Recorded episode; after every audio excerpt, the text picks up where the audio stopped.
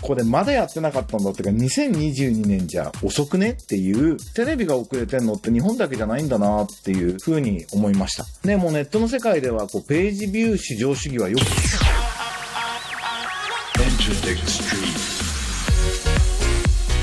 エンターテックストリート、音楽プロデューサー、そしてスタジオエントで代表としてスタートアップ育成を行ってます、山口のりかつです。え今とこれからのエンターテックのホットトピックについて一緒に考えていくこのプログラム。今週もニュース紹介しながら僕なりの解説を加えていきたいと思います。10分ちょっとの短い時間ですが、どうぞお付き合いください。改めまして、山口のりかずです。今日の最初のニュースは、テレビとネット統合へアメリカニールセン2022年開始っていうニュースなんですけど、アメリカ調査会社ニールセンは広告販売で使われるテレビの視聴率指標を見直し、インターネット動画の視聴データを統合した新たな評価指標を2022年10月期に開始すると発表したと。例えばテレビ番組内の広告とモバイル端末で視聴される動画サイト、YouTube の広告の効果を同じ指標で測定できるようになる。10兆円以上とされるテレビを含めたアメリカ動画広告市場に影響を与えそうだっていうニュースなんですけど、これまだやってなかったんだってか、2022年じゃ遅くね？っていう、テレビが遅れてんのって日本だけじゃないんだなっていうふうに思いました。ね、もうネットの世界ではこうページビュー至上主義は良くないよね、みたいな。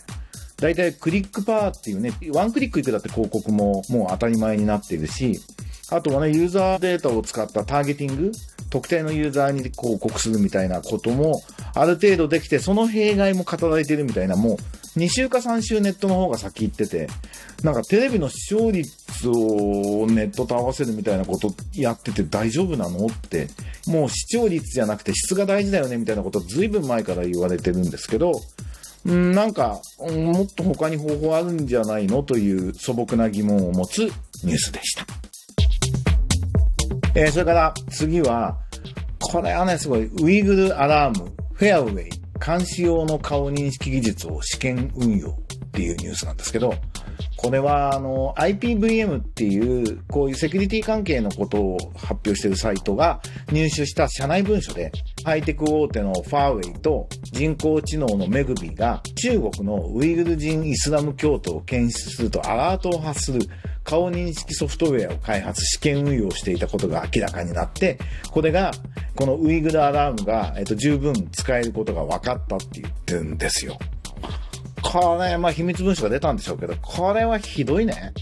まあ中国がウイグルの文化を根こそぎ変えるような、やっぱりイスラム教徒だし民族も違うから、中国共産党の支配を危うくするということで、まあかなりひどいことをしているっていうのは、もう香港の自治以上に大きな問題で、もうこれ、これやり出すと完全にジェノサイドですよね。もう、ヒットラーどころじゃないひどいことを中国はやろうとしてるのかもしれないというニュースなんで、このウイグル人は何とかして自由主義諸国で、というか国際社会でなんか守ってあげるっていうか応援する仕組みを考えないといけないですね。テクノロジーって気をつけないと、こういう風に悪用されるっていう危険があるんだなっていうことを、まあ改めて知らされるニュースで、まあ今、テクノロジーの活用のルール、ビッグデータをどういうふうに使っていくのかみたいなことっていうのはすごくホットイッシュで、まあある種哲学まで含んだ問題になっているので、日本も考えていかなきゃいけないと思うんですけど、まあこの話はちょっとひどすぎるので、ウイグル人が何かすると全部捕まるみたいなことにつながるんでしょうから、この技術をね、中国は世界中に広めていこうとして、ウイグルだけじゃなく、あらゆるところで使おうとする危険があるので、それをどう食い止めるのかっていうのが大きな問題だなと本当に思いますし、それは中国のことだけじゃなく、まあ今人類がテクノロジーの進化の中で人類が直面している課題だなということを改めて思いました。はい。どんどんいきます。東京都新車の乗用車2030年まで脱ガソリン車の方針固めるという NHK のニュースです。えー世界的に脱ガソリンの動きが広がる中、東京都は都内で販売される新車について乗用車は2030年までに二輪車は2035年までにガソリンエンジンだけの車はなくし、電気自動車や燃料電池車などにする目標を固めましたということなんですけど、まあ、これいいと思います。10年以内ぐらいの目標っていうのは、あの、適切な目標だと思うし、まあ、早いに越したことはないんでしょうけど、これ日本人らしい立地義さでしっかり達成して、あの、国際競争の中で、これ日本の自動車メーカーを応援することにもつながるし、いろんな意味で、あの、日本の競争力を上げていくことにつながると思うので、脱ガソリンっていうのはね、石油が一つのこう、世界の権力になっている、脱石油ってことにもつながっていくので、すごく大事な動きだと思うので、えっ、ー、と、歓迎をしたいなと思いました。今もう地球温暖化をね、どう止めるかっていうのも、本当に大きな問題なので、ガソリン車を止めていくっていう東京の方針には歓迎をしたいと思います。まだまだいきます。えー、これロイター、ソニーがクランチロールってアメリカのアニメの配信サービスを1222億円で買いましたというニュースです。ソニーは本当今、鬼滅も当たっちゃったし、イケイケだなっていう感じなんですけど、クランチロールってご存知ない方もいらっしゃるかもしれないですけど、まあ、アメリカ版ニコニコ動画みたいな UGM って言えばいいんですかね。まあ、オタク的なサブカルのコンテンツがいっぱい上がっている動画で、まあ、今やもう合法化されて、えー、影響力を持ってソニーに買われるっていう経緯になるんですけど、実は、これ日本から最初に乗り込んで、合法化させる代わりに、コンテンツを供給してあげる。そして株もよこせって資本参加したのは、ゴンゾの石川さんなんですよ。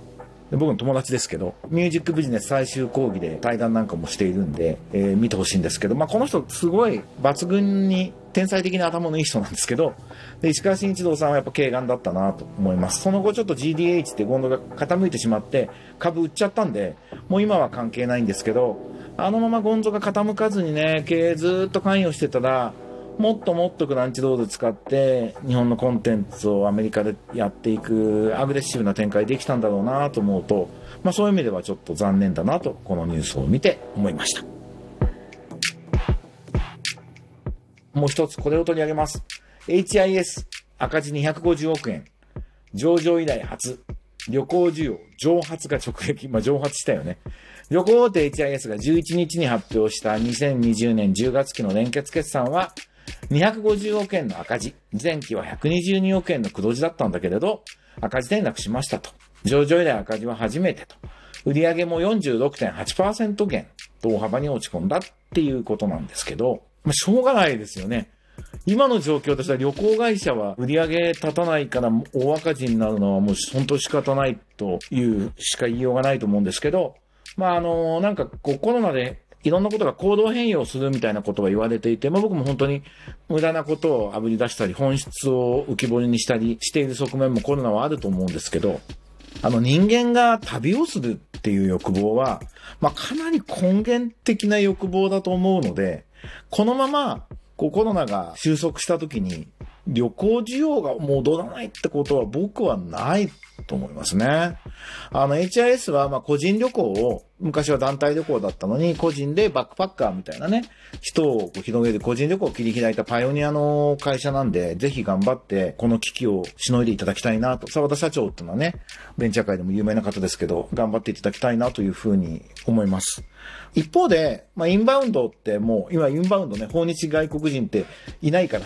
インバウンドする話ってバカみたいになりますけど、スタートアップ、今からインバウンドサービスやるのチャンスだと思うんですよね。僕来年ぐらいになんかちょっとそういう呼びかけして、セミナーとかピッチコンテストやろうと思ってるんですけど、つまり既存の観光のプレイヤーは HIS でもこんな状況で皆さん傷んでるわけですよ。なんで今から一から始めるスタートアップはすごい有利なので、今から準備して、まあ来年の夏以降少しずつ戻ってきて、再来年ぐらいの春ぐらいには、僕は元の訪日外国人の人数には近づくと思うんで、そこを目指して、それこそエンタメも活用しながらやっていくインバウンドビジネス有望だと思うので、なんか考えたいなと思っています。あのエンタメと観光って相性がとてもいいものだと思うんで、ぜひこのポッドキャストを聞いていて何かやりたいと思っている方は、えー、ご連絡ください。一緒に何がいいのか考えていきましょう。結構僕らも研究してたんで、えー、アイディアはいくつか持っていて、あの、コロナの収束のタイミングを見ながら、えー、いつのに続かっていうのを考えたいなと思ってます。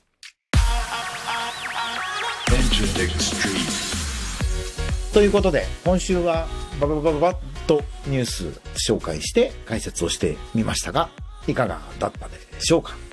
気づけば今年ももうあと2週間余りになりましたね。ちょっとなんかクリスマスって感じじゃ今年はないですが、風邪などひかないように健康に気をつけて、まああと、ちょうどね、なんかこう自分がやってきたこととか、今後やっていくことを顧みる機会にはね、今回の今の状況っていいんじゃないかなと思うんで、ちょっと年末に向けて自分の今年の総括、これまでの総括をしながら、来年以降考えていく機会にしていただくといいのではないでしょうか。僕もそんなこと考えながら、えー、ノートに書いたり、ポッドキャストで喋ったりしていこうと思ってますので、ぜひ皆さん質問とか意見とか寄せていただければと思います。それでは、エンターテックエヴァンジェリスト山口のりかずでした。また来週お会いしましょう。バイバイ。